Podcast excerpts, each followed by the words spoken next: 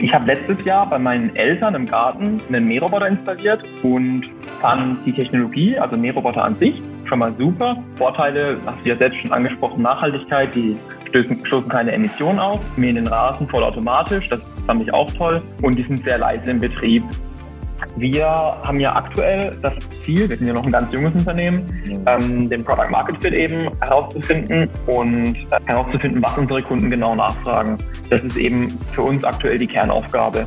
Wenn wir das geschafft haben, wenn wir gezeigt haben oder wenn wir zeigen können, dass es einen Markt gibt und genügend Nachfrage, dann möchten wir unser Geschäftsmodell skalieren Aktuell stellen wir uns das so vor, dass wir das über ein Partnernetzwerk machen. Das heißt, die Kunden in ganz Deutschland suchen sich ein Abonnement auf unserer Webseite fixmo.de raus und wir leiten dann die Kunden quasi weiter an einen Partner, der die Installation und den Service vornimmt.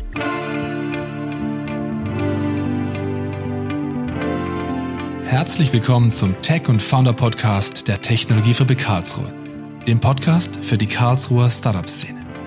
Wir sprechen mit Gründerinnen und Gründern, Partnern und natürlich reden wir auch über Technologie. In unserer heutigen Folge sprechen wir mit Etienne Seitz. Die Idee hinter seinem Unternehmen Flixmo, nachhaltige Mähroboter für jeden Haushalt für eine klimafreundliche und vollautomatische Rasenpflege. Wir sprechen mit Etienne über die Idee zur Gründung, den Vorteil des neuen Konzepts für Kunden von Flixmo, den Wettbewerb und die Zukunftsvision als Startup.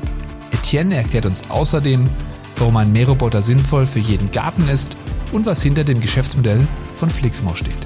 Viel Spaß!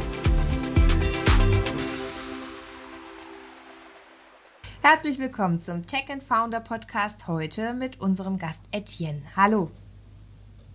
Hallo Nina. Etienne, ihr seid ein junges Startup-Team, welches nachhaltige Mähroboter für jeden Haushalt anbieten möchte.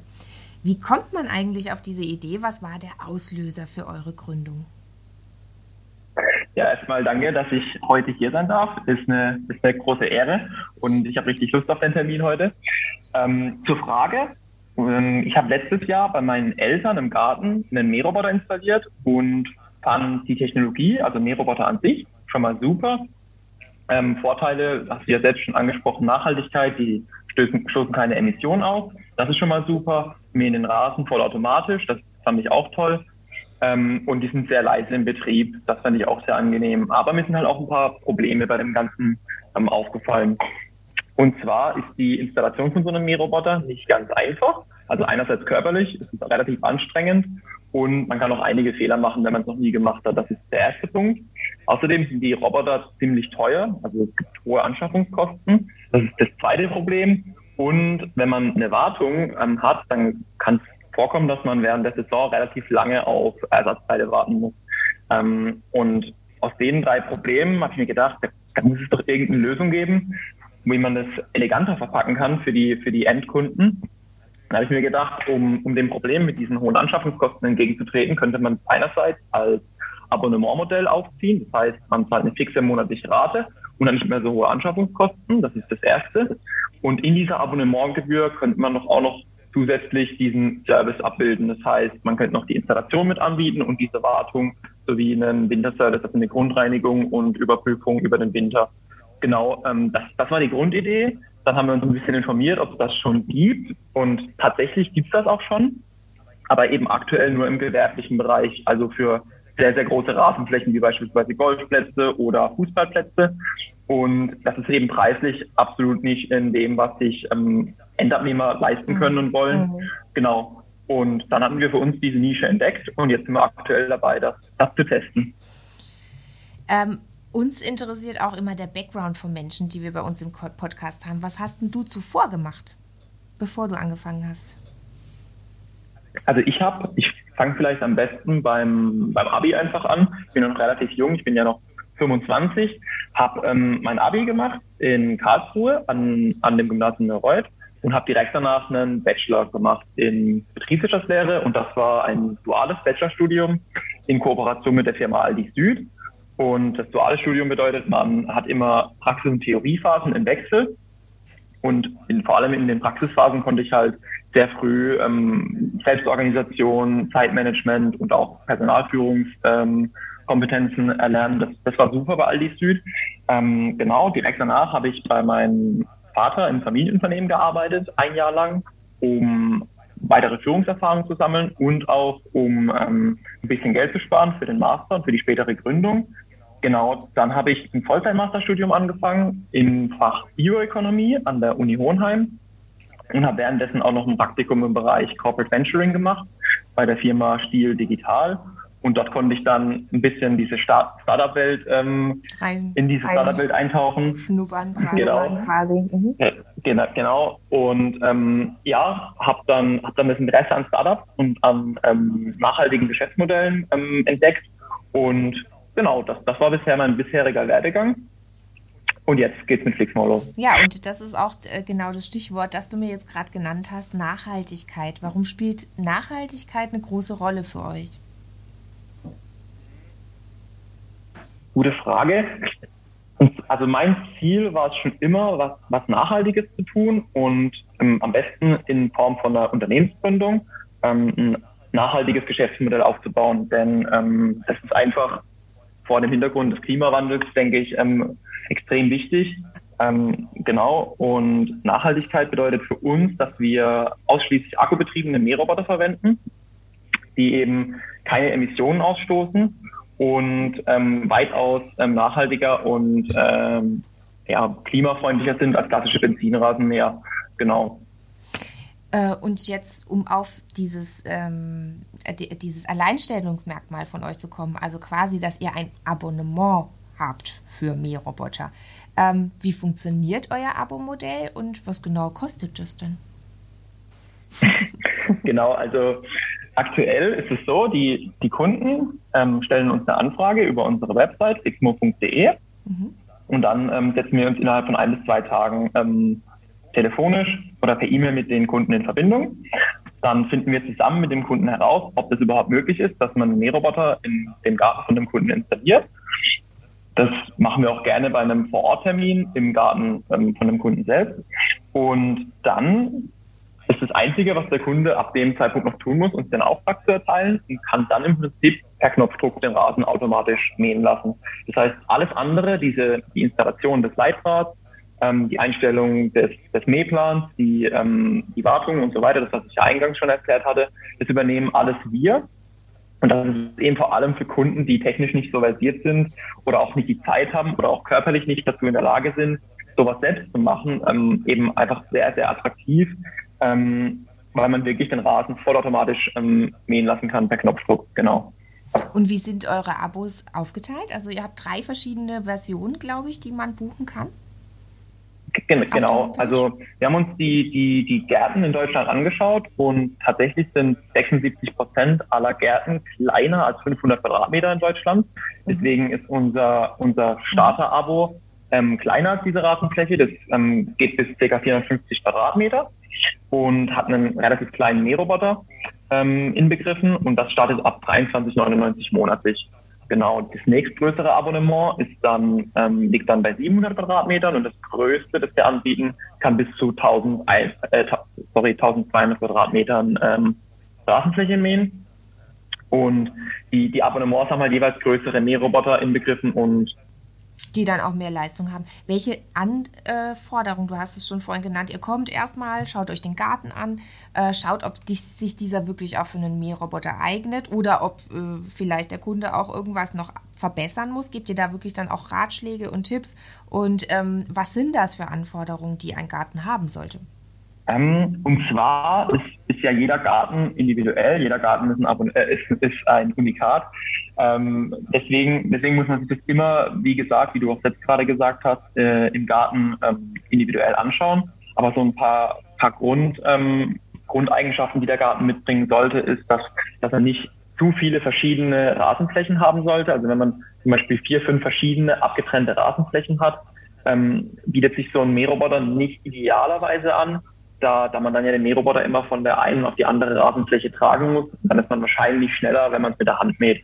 Mhm. Also eine zusammenhängende Rasenfläche ist ideal oder, oder zwei Rasenflächen. Viel mehr sollte es nicht sein. Das ist der erste Punkt.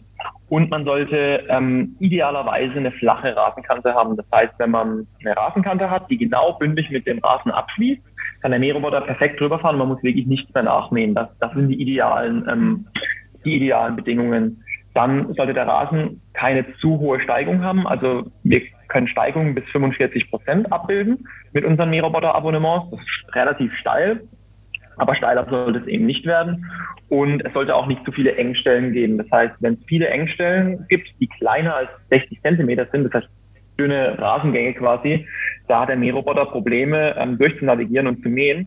Ähm, also das sollte auch nicht der Fall sein. Das heißt, ähm, ideal sind ähm, große zusammenhängende Rasenflächen, die relativ flach sind. Das ist ideal. Und wenn das eben nicht vorhanden ist, dann beraten wir die Kunden auch in Bezug darauf, wie man das eben anpassen kann. Das ist eigentlich in den meisten Gärten tatsächlich relativ einfach realisierbar. Genau. Mhm. Mhm. Und was ist mit Löchern? Schafft er es, wenn da irgendwie Löcher sind oder so? Das sollte man wahrscheinlich begradigen und ausbessern. Genau, sonst, sonst bleibt er drin hängen und ähm, dann drehen die Räder in der Regel so lange weiter. Die Räder durch. Drehen die Räder genau. durch. Abgesehen davon, dass ich nicht mehr vielleicht selber meinen Rasen mähen kann, weil ich, wie du es schon gesagt hast, vielleicht äh, keine Zeit dazu habe oder körperlich nicht mehr so ähm, gut aktiv bin. Ähm, warum ist ein Mähroboter gut für meinen Garten? Also ist, warum tut er meinem Garten gut, meinem Rasen gut? Wir, also wir empfehlen unseren Kunden immer, dass sie die, die Mähpläne der Mähroboter so einstellen, dass sie häufig mähen. Das heißt mehrmals pro Woche oder idealerweise sogar jeden Tag äh, in der Woche. Ähm, und äh, der Vorteil davon ist, dass, dass der Rasen immer nur circa einen Millimeter kürzer abgeschnitten wird. Das heißt, der, der Rasen wird abgeschnitten und direkt gemulcht. Das heißt, verkleinert und fällt direkt zurück auf die, auf die Rasenfläche. Und dadurch entsteht halt ein natürlicher Kreislauf, der die, die ganzen Nährstoffe, die im, die im Rasen oder im Gras sind, ähm, im Rasen belässt. Und das ist eben ein Vorteil, wenn man normalerweise den Rasen mäht, muss man ja den, Grünschnitt auf den ähm, Kompost bringen und dann sind die, die Nährstoffe ja logischerweise weg. Deswegen muss man den Rasen häufig düngen. Das heißt, ein Vorteil ist, dass man einfach weniger häufig den Rasen düngen muss. Und der nächste Vorteil ist, dass das, dass das Gras auch ähm, widerstandsfähiger wird, dadurch, dass es häufiger gemäht wird. Und dadurch muss man es nicht mehr so häufig bewässern, was auch Wasser spart. Und es fühlt sich natürlich auch viel besser an an den Füßen, wenn man barfuß durch den Garten läuft. Das ist einfach angenehmer. Genau. Das äh, sind gute Gründe für einen äh, Mähroboter, würde ich mal sagen. Ähm, aber was ist jetzt, wenn ich Kinder habe oder einen Gartenbewohner, wie zum Beispiel einen kleinen Maulwurf ähm, oder Haustiere, ein Hund äh, beispielsweise regelmäßig auf dem Garten unter, also auf dem Rasen unterwegs ist? Auf was muss ich da achten? Kann ein Rasenmäher, also ein Mähroboter da auch gefährlich werden? Die können tatsächlich gefährlich werden. Die meisten Gartenbewohner, also zum Beispiel Maulwürfe, Hunde, Katzen, Vögel oder auch Kleinkinder, ähm, die die weichen ja logischerweise dem Mähroboter aus, aber wo es problematisch werden kann, und da erhalten wir auch viele Anfragen online oder auch von unseren Kunden, ähm, ist im Bereich Igel. Die, mhm. Denn die Igel, die, die rennen nicht weg, wenn sie berührt werden oder wenn sie mit dem Mähroboter in Kontakt kommen. Die rollen sich ein und können dann im schlimmsten Fall sogar vom Mähroboter überrollt werden. Und ähm, deswegen sagen wir halt alle unseren Kunden ähm, ganz klar, die sollen die Mähpläne der Mähroboter ähm, bitte so einstellen, dass die nicht in der Dämmerung, das heißt nicht morgens und nicht abends, zu früh oder zu spät mähen und auf keinen Fall nachts. Denn ähm, nachts sind die meisten Gartenbewohner aktiv, ähm, genau um einfach vorzubeugen, dass, dass die Igel verletzt werden. Und ähm, andere Tiere oder Kinder, die im Garten spielen, das sollte man auch immer beachten, dass man den Mähroboter nur in, in ähm, Anwesenheit von einem Erwachsenen fahren lässt, wenn, wenn eben Kinder oder, oder Tiere im Garten unterwegs sind, genau. So ist es dann abgesichert, quasi. Wie bewertet ihr denn die Entwicklung von Rasenmähern in der Zukunft? Ist das äh, etwas, das schon so gut entwickelt ist, dass da nichts mehr Neues kommt? Oder glaubt ihr, da geht es schon noch äh, in Richtung Verbesserung? Also da, da gibt es noch viele Entwicklungspotenziale tatsächlich. Wenn ich jetzt eins rauspicken müsste, wäre das vielleicht gerade dieser, dieser Leitrad, den wir ja aktuell noch installieren für die Kunden. Ähm, der birgt aber viele Nachteile. Der kann zum Beispiel reißen, es ist kompliziert, den zu installieren und anstrengend. Und deswegen sind da viele Firmen dran, ähm, Konzepte zu entwickeln, um diesen Leitrad eben ähm, abzuschaffen quasi. Da gibt es beispielsweise ein Konzept von der Firma Husqvarna, das nennt sich ähm, EPOS und das ermöglicht den Robotern von der, von der Firma Husqvarna ähm, satellitengestützt zu navigieren.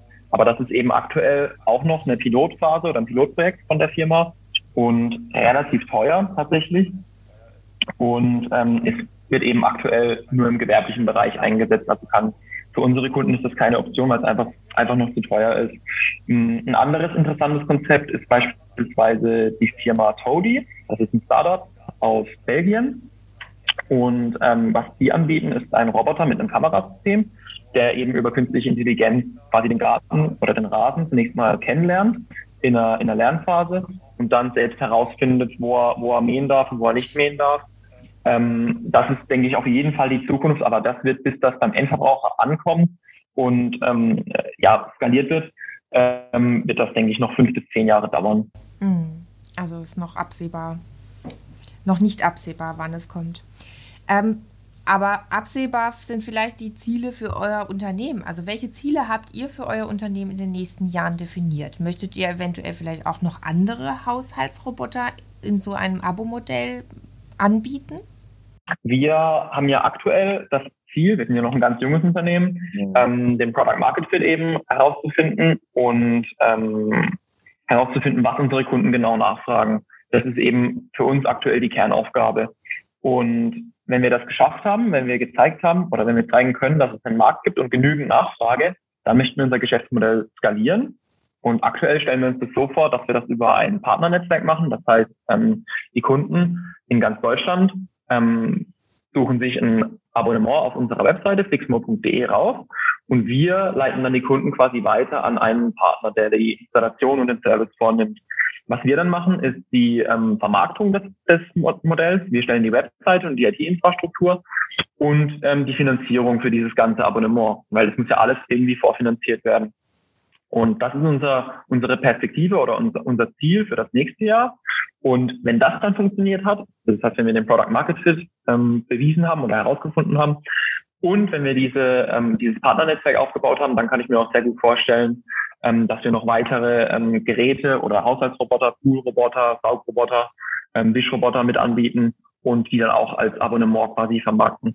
Wo werden denn jetzt die Roboter, die ihr gerade habt, äh, wo werden die produziert? Sind das deutsche Produkte oder? Die werden in Deutschland entwickelt von der Firma Alco. Das ist unser strategischer Partner aktuell und in Österreich produziert. Ist denn gerade, also weil es viele Anbieter ähm, an Mährobotern gibt, ist das eine Hürde oder eine Herausforderung für euch als Startup, ähm, dass ihr sagt, der Wettbewerb ist groß? Der Wettbewerb ist sicherlich groß, aber der Wettbewerb für unser Geschäftsmodell ist noch nicht existent, weil es noch keine Full-Service-Lösungen gibt in den Bereichen, in denen wir operieren. Das heißt, der Wettbewerb würde ich nicht sagen, dass das die größte Herausforderung ist. Für uns ist eher die größte Herausforderung, herauszufinden, wer sind genau unsere Kunden. Das heißt demografisch, das heißt, welche Altersgruppe ähm, sollten wir am besten ansprechen und wie erreichen wir diese Kunden am besten? Also über welche, über welche ähm, Marketingkanäle, genau. Genau, das sind für uns gerade die größten Herausforderungen.